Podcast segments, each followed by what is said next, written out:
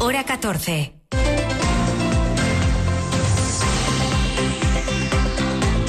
Lo que pasa. Lo que importa en Asturias. Pablo Canga.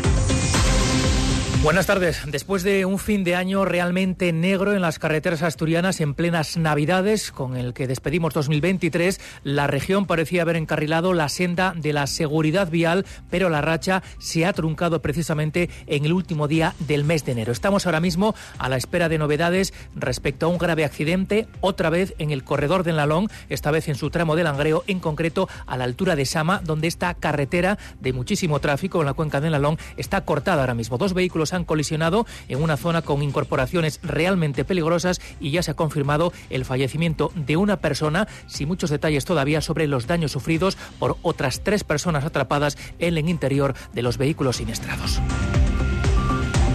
Es la última hora de una mañana en la que la ministra de Sanidad ha bendecido la fusión de áreas sanitarias en Asturias. Mónica García ha aprovechado su primera visita oficial al Principado desde que asumiera su cartera en el gobierno de Pedro Sánchez para respaldar la propuesta del Ejecutivo asturiano de reformar y simplificar el mapa sanitario de la región para ganar en eficacia y en eficiencia, para mejorar las prestaciones accesibles en cualquier punto de la región y en general para adaptarse a los cambios experimentados por la sociedad asturiana en los 40 años de vigencia del actual modelo de ocho áreas. La propuesta, como los grandes cambios, nos ha librado de reacciones reticentes, incluso abiertamente opuestas, pero la máxima responsable de la política sanitaria en España lo considera un, acuerdo, un acierto y una buena noticia para los ciudadanos. Mónica García acaba de visitar el UCA, acompañada de la consejera de Salud, Conchita Saavedra, que, por cierto, acaba de confirmar que el viernes ya no será obligatoria la mascarilla en los centros de salud y en las farmacias. La circulación de los virus respiratorios ha disminuido de forma importante importante, han disminuido los aislamientos, han disminuido los ingresos,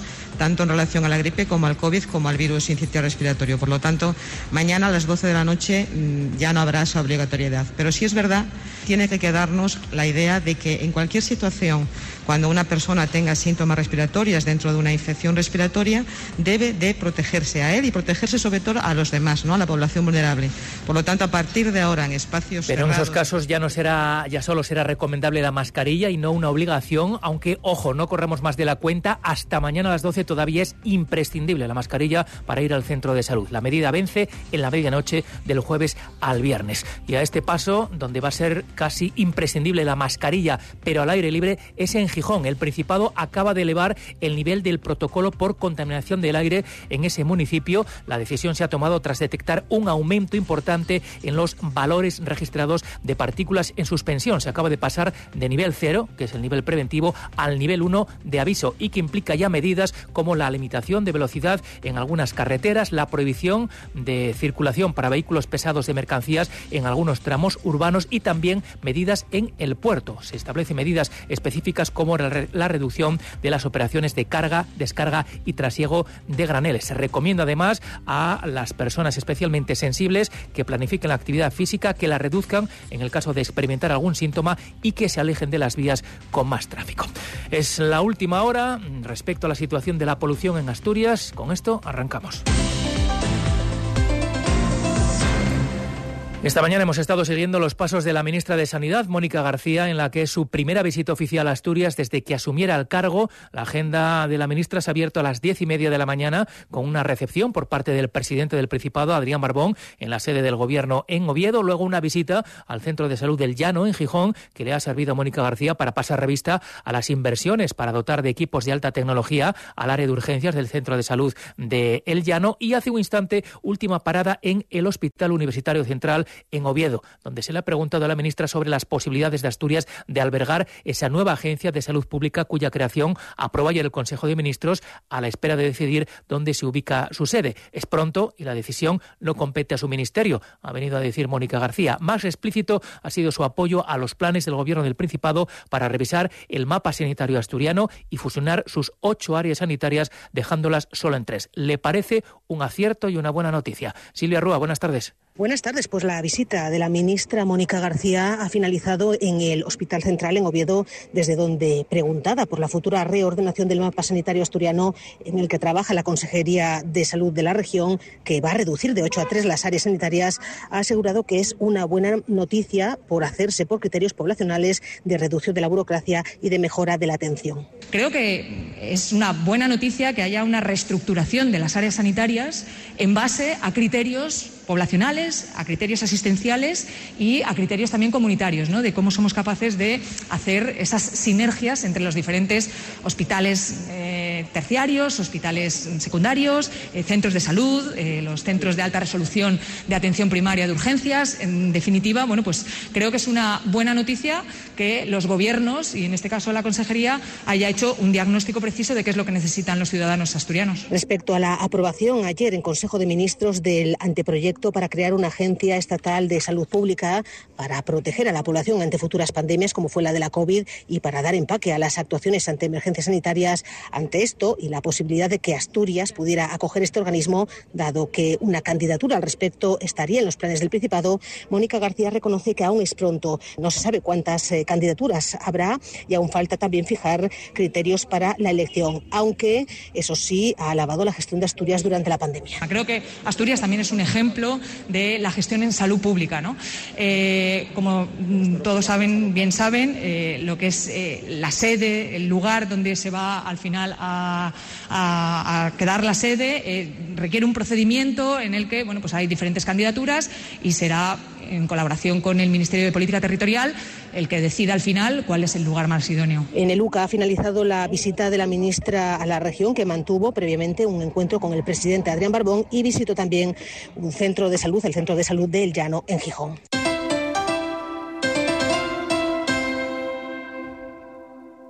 Cadena Ser, Gijón. ¡Hay gol en Gijón, El Sporting quiere seguir disfrutando esta temporada y en Ser Gijón te lo queremos contar. Sigue los partidos del Sporting cada fin de semana en Carrusel Deportivo, en la SER, con el patrocinio de Pescadería Carlos, una de las más reconocidas pescaderías de Gijón por sus pescados y mariscos en Usandizaga 23, servicio a domicilio. Reipa Maquinaria para Jardinería, el proveedor de tu cortacésped Husbarna en Gijón. Casa Ferino, uno de los rincones más aconsejados y visitados en Gijón, carretera Carbonera 78. Escalera Fisioterapia, buscamos la solución con los mejores tratamientos de lesiones, dolencias, deporte o rutina diaria. Avenida Constitución 11. Sidrería Restaurante Villalucía, exquisitos menús diarios, arroz con bugre y gran parrilla de carbón con servicio a domicilio. Cadena Ser. El poder de la conversación.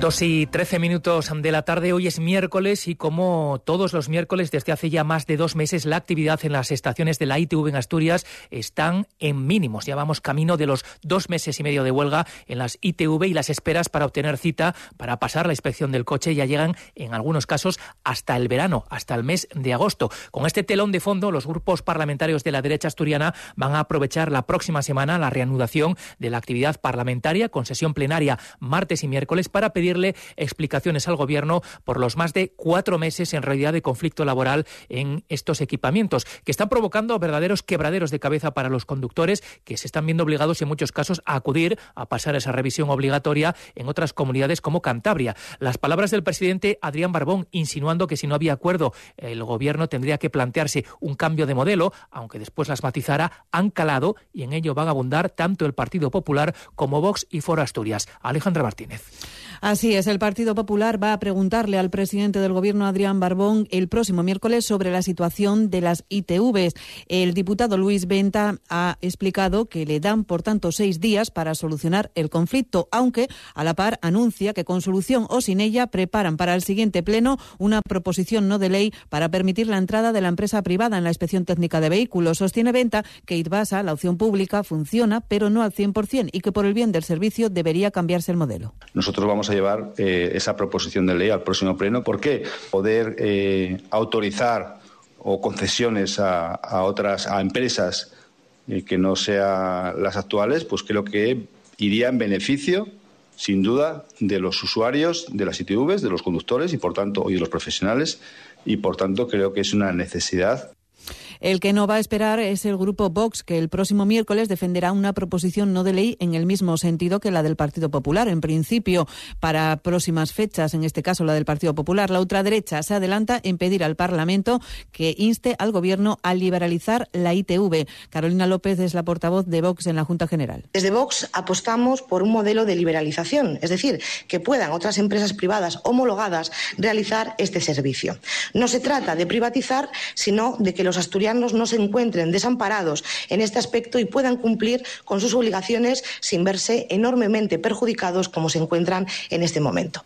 El diputado de Foro, Adrián Pumares, también apoya que la ITV se abra la competencia y, por otra parte, también se hablará en el Pleno de la situación de ArcelorMittal y la indefinición de la empresa sobre su plan de inversiones para la descarbonización de sus plantas en Asturias. Estos días, desde muchos ámbitos, se lanzan ideas. Una es la que tanto comisiones obreras como el consejero de Gobierno por Izquierda Unida, Ovidio Zapico, han hecho públicas esta semana, que la siderurgia asturiana, su principal acería, podría seguir adelante sin la familia Mittal. En este sentido, el portavoz de Izquierda Unida, eh, convocatoria por Asturias en la Junta General, Isabel Vegas, ha rebajado hoy el discurso. No es un ultimátum, dice, aunque también cree que con Mittal o sin él, el futuro de Arcelor en Asturias está garantizado. ArcelorMittal tiene una responsabilidad social con esta tierra y creemos que, tiene que dejar de, jugar a, este silencio. Nosotros eh, tenemos claro que la continuidad de, de ArcelorMittal está, está garantizada de una manera o de otra, más allá de, que, de lo que decida la familia Mital. Creemos que hay un compromiso por parte tanto del gobierno asturiano como del gobierno central de que Arcelor y Asturias tienen todavía mucho futuro. Partido Popular y Foro Asturias preguntarán al gobierno asturiano por la situación de Arcelor en el pleno de la próxima semana. Asturias ha perdido casi 5.000 trabajadores autónomos en los 10 últimos años. Esa caída no es uniforme ni desde el punto de vista territorial y de las actividades. Pierden muchos más las zonas menos urbanas que las grandes ciudades. Incluso aumentan en actividades de alta cualificación profesional, mientras la verdadera sangría se produce en el pequeño comercio. Son datos que ha facilitado la Unión de Profesionales y Trabajadores Autónomos, UPTA, que denuncia el incremento de falsos autónomos en actividades calificadas como la enseñanza o la sanidad. Ángel Fabián. El año 2013 se cerró en Asturias con 75.000 autónomos, 2023 con 70.000. El saldo negativo es, por tanto, de 5.000. En ese periodo se han perdido más de 2.600 pequeños comercios. En Oviedo, el saldo negativo de esa década es de 181 autónomos, pero la pérdida en el comercio local alcanza los 519. Algo muy similar ocurre en Gijón la desaparición de comercios en las entidades de menos de 20.000 habitantes tiene unas proporciones incluso mucho mayores que en estas dos grandes ciudades. Pero no todas las actividades tienen un comportamiento tan negativo. Hay algunas en las que incluso aumenta año a año el número de autónomos. Son algunas de alta cualificación. UPTA pone como ejemplo aseguradoras, docencia, abogados, podólogos, fisioterapeutas u otras cuyo aumento del trabajo autónomo no se corresponde con el incremento de empresas. El presidente de UPTA, Eduardo Abad, cree que lo que está pasando es que se cambia empleo regular por falsos autónomos. Creemos sinceramente que tenemos un problema que es mm, de índole de destrucción, cambio del mercado de trabajo tradicional por mercado de trabajo falso, que es el trabajo autónomo irregular. Fijaros que este no es un problema solamente eh, para eh, hablar de falsos autónomos, es un problema de competencia desleal pide que se produzca en estos casos un cruce de datos entre la agencia tributaria y la seguridad social para que identifique las empresas y la naturaleza de los empleos. Para 2024, UPTA espera que se mantenga la misma tendencia en Asturias, que aumente el número de autónomos en estas actividades y la cifra total se eleve en el entorno de 250 más. Se mantendrá, por el contrario, la tendencia en el comercio con el cierre de unos 200 establecimientos pequeños. Para evitar esta sangría, UPTA reclama al gobierno gobierno asturiano un plan de ayuda a la sucesión generacional y la recuperación de las competencias para volver a regular las rebajas.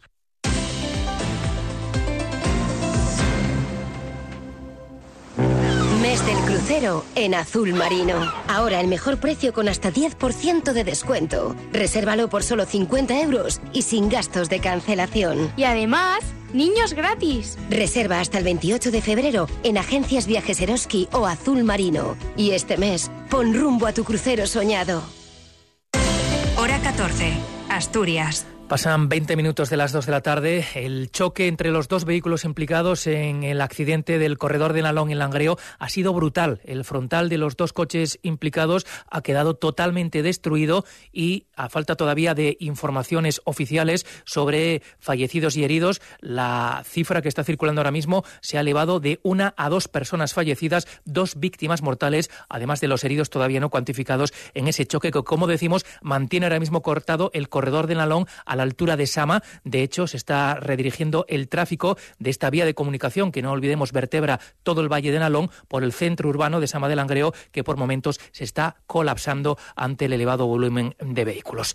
Ahora que estamos pendientes de ese grave accidente, nos parece más pertinente que nunca la iniciativa de la DGT, la Dirección General de Tráfico y la Universidad de Oviedo, que han puesto en marcha hoy talleres de concienciación para los estudiantes universitarios en los que van a poner a prueba sus conocimientos en materia de seguridad vial, todo con el fin de reducir los accidentes entre las personas más jóvenes. Jesús Martín. Los accidentes de tráfico son, tras el suicidio, la principal causa de muerte de personas jóvenes en España. Por este motivo, la DGT ha organizado estos talleres para los alumnos de la Universidad Asturiana.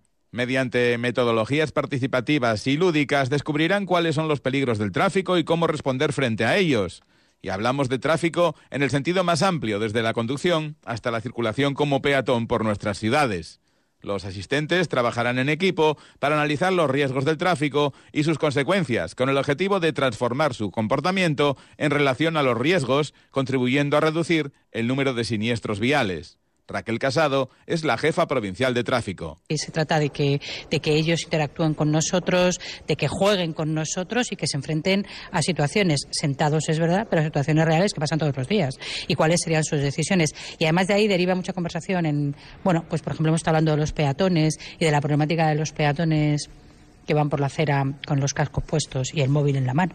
Y no miramos alrededor y entonces, bueno, realmente ellos no son ni conscientes y no somos muchas veces ni conscientes nosotros de las consecuencias que puede tener eso. Los contenidos del curso incluyen, entre otros, temas como la velocidad, alcohol, drogas o fatiga, las distracciones, el uso del cinturón y del casco y los nuevos modelos de ciudad, con los peatones digitales, con las bicicletas y los VMP. Además, desarrollarán una escape room denominada La Hora de Oro, en la que los estudiantes tendrán que adoptar diferentes roles para conocer qué es lo que ocurre en la primera hora tras un accidente de tráfico y poder salvar a la víctima. Como actividad final, los alumnos propondrán piezas creativas para desarrollar una futura campaña de la Dirección General de Tráfico. El primer curso tiene lugar hoy y mañana en el campus del Milán, en Oviedo, y se repetirá en febrero y marzo en los campus de Gijón y Mieres. Por cierto que los estudiantes le han puesto hoy nota a la Universidad de Oviedo le dan un notable, un 8 sobre 10, cuando lo que se puntúa es la satisfacción general entre los alumnos de grado y de máster. Los profesores también han expresado su grado de satisfacción y suben dos décimas, 8,2 sobre 10. Estas notas son parte del informe de calidad de la universidad correspondiente al curso pasado que incluye datos de rendimiento, satisfacción y empleabilidad. Por ejemplo, en cuanto a la inserción laboral, tomando como referencia los 12 meses posteriores a la graduación, la empleabilidad ha aumentado hasta rozar el 66% aunque hay ramas con datos aún mejores como ingeniería y arquitectura que superan el 82% o ciencias de la salud que alcanzan el 81%. Hablamos ahora de Vox, el partido de ultraderecha que está dando un auténtico espectáculo en el Parlamento de Baleares y que aquí en Asturias se distrae con política de altos vuelos. Hoy denuncian un ataque contra los principios católicos por la proyección en un centro municipal de Gijón de la película Mama Cruz, protagonizada por Kitty Mamber, que interpreta a una mujer cuyas convicciones religiosas se tambalean ante un tardío despertar sexual. Es una película que esta tarde llega al Centro Municipal del Llano dentro de la muestra de cine social y derechos humanos de Asturias la MUSOC. Desde esta organización ya han respondido a los comentarios de los ultras. Sergio Díaz. ¿Cuánto hace de su última confesión? Un mes, padre. Una película dirigida por la venezolana Patricia Ortega que narra la historia de una mujer ya abuela que en su madurez experimenta su despertar sexual. Devota de sus creencias religiosas, no le daba importancia hasta que un día navegando por Internet empieza a sentir de nuevo deseos y sensaciones que ella creía parte del pasado. Vox ve en la proyección de esta cinta una clara vulneración de la tolerancia y desprecio a las creencias religiosas. Busca, afirma la única concejala del partido de extrema derecha, Sara Álvarez Rouco, escandalizar con su exhibición comercial y califica de anacrónico que los que se esconden, dice, detrás de una falsa progresía se empeñen en avivar polémicas revanchistas. Desde la MUSOC, Lucía Nosti entiende que estos planteamientos corroboran lo mucho que queda por hacer en defensa de la libertad de las mujeres. Estos comentarios demuestran que, que, bueno, que realmente 40 años de dictadura y de nacionalcatolicismo eh, han hecho mucho daño especialmente a las mujeres en la manera de vivir nuestra sexualidad. Eh, que alguien vea esta película y la relación de esta mujer con, con, bueno, que descubre el orgasmo, ¿no? A una cierta edad y tal, después de la bulia de un matrimonio larguísimo, sin que nadie se preocupara por sus emociones, pues ah, de alguna manera que alguien considere esto sucio o vergonzante eh, dice mucho de, de, lo que queda por hacer. La proyección esta tarde a partir de las siete y media en el Centro Municipal Integrado del Llano. Con menos polémica, aunque seguro que a vos tampoco le gustará, el Teatro Palacio Valdés de Avilés abre hoy sus puertas para la representación de Si yo fuera Federico, un trabajo de la compañía Factoría Norte que homenajea la figura de Federico García Lorca en el 125 aniversario de su nacimiento. El director es Borja Roces, habla de una obra que busca ser un canto a la libertad hay mucha gente que le suena el nombre, pero que nunca han visto a lo mejor ninguna obra de teatro suya o han leído nada sobre él o de él. O sea que sí nos parecía muy apropiado que, la figura estuviese presente eh, bueno, pues en estos 25 años de la compañía y, ahora. Es un canto a la libertad, a la forma de vivir que él tuvo, porque una vez que te... Bueno, la figura de Federico es inabarcable, quiero decir, vamos, eh, dedicaría años ¿no? a, conocerle más. Mm. La función en el Palacio Valdés, del Palacio Valdés comienza a las 8 y cuarto de la tarde.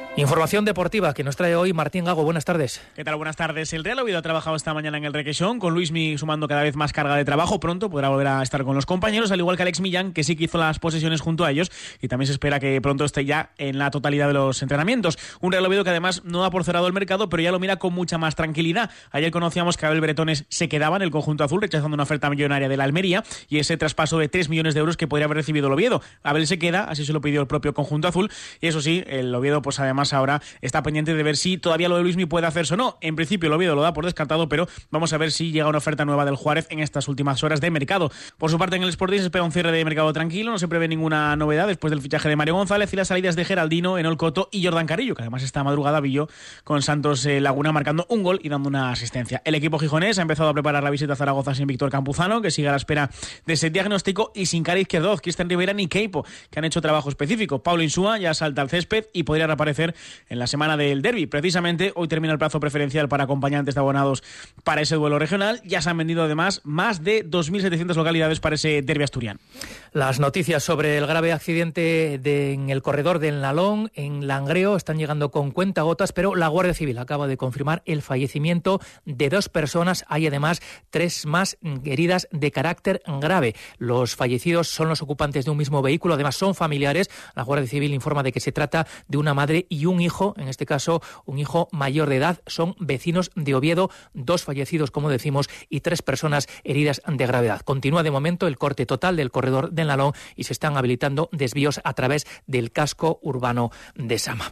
No ha sido este accidente el único suceso en el que se ha reclamado la intervención del Servicio de Emergencias del Principado esta mañana, porque los bomberos han acudido a eso de las diez y media a un taller mecánico de Vegalencia, en Ribera de Arriba, donde se han incendiado dos vehículos, un suceso que ha afectado incluso a la techumbre de la nave. Los bomberos se han afanado especialmente para que las llamas no se propagaran a otra nave anexa. El episodio se ha cerrado a la una menos cuarto con importantes daños materiales, pero la mejor noticia, en este caso, no se han producido daños personales. En cuanto al tiempo, la pasada fue otra noche fresca con mínimas ligeramente por encima de un grado positivo en el interior, lo que ha dado paso a una jornada con muchas horas de sol y de recuperación de las temperaturas, de modo que ahora mismo los termómetros están marcando 19 grados en Mieres, 18 en Pola de Somiedo o 17 en Oviedo. Para la tarde, apenas algunos intervalos nubosos y de momento sin rastro de precipitaciones.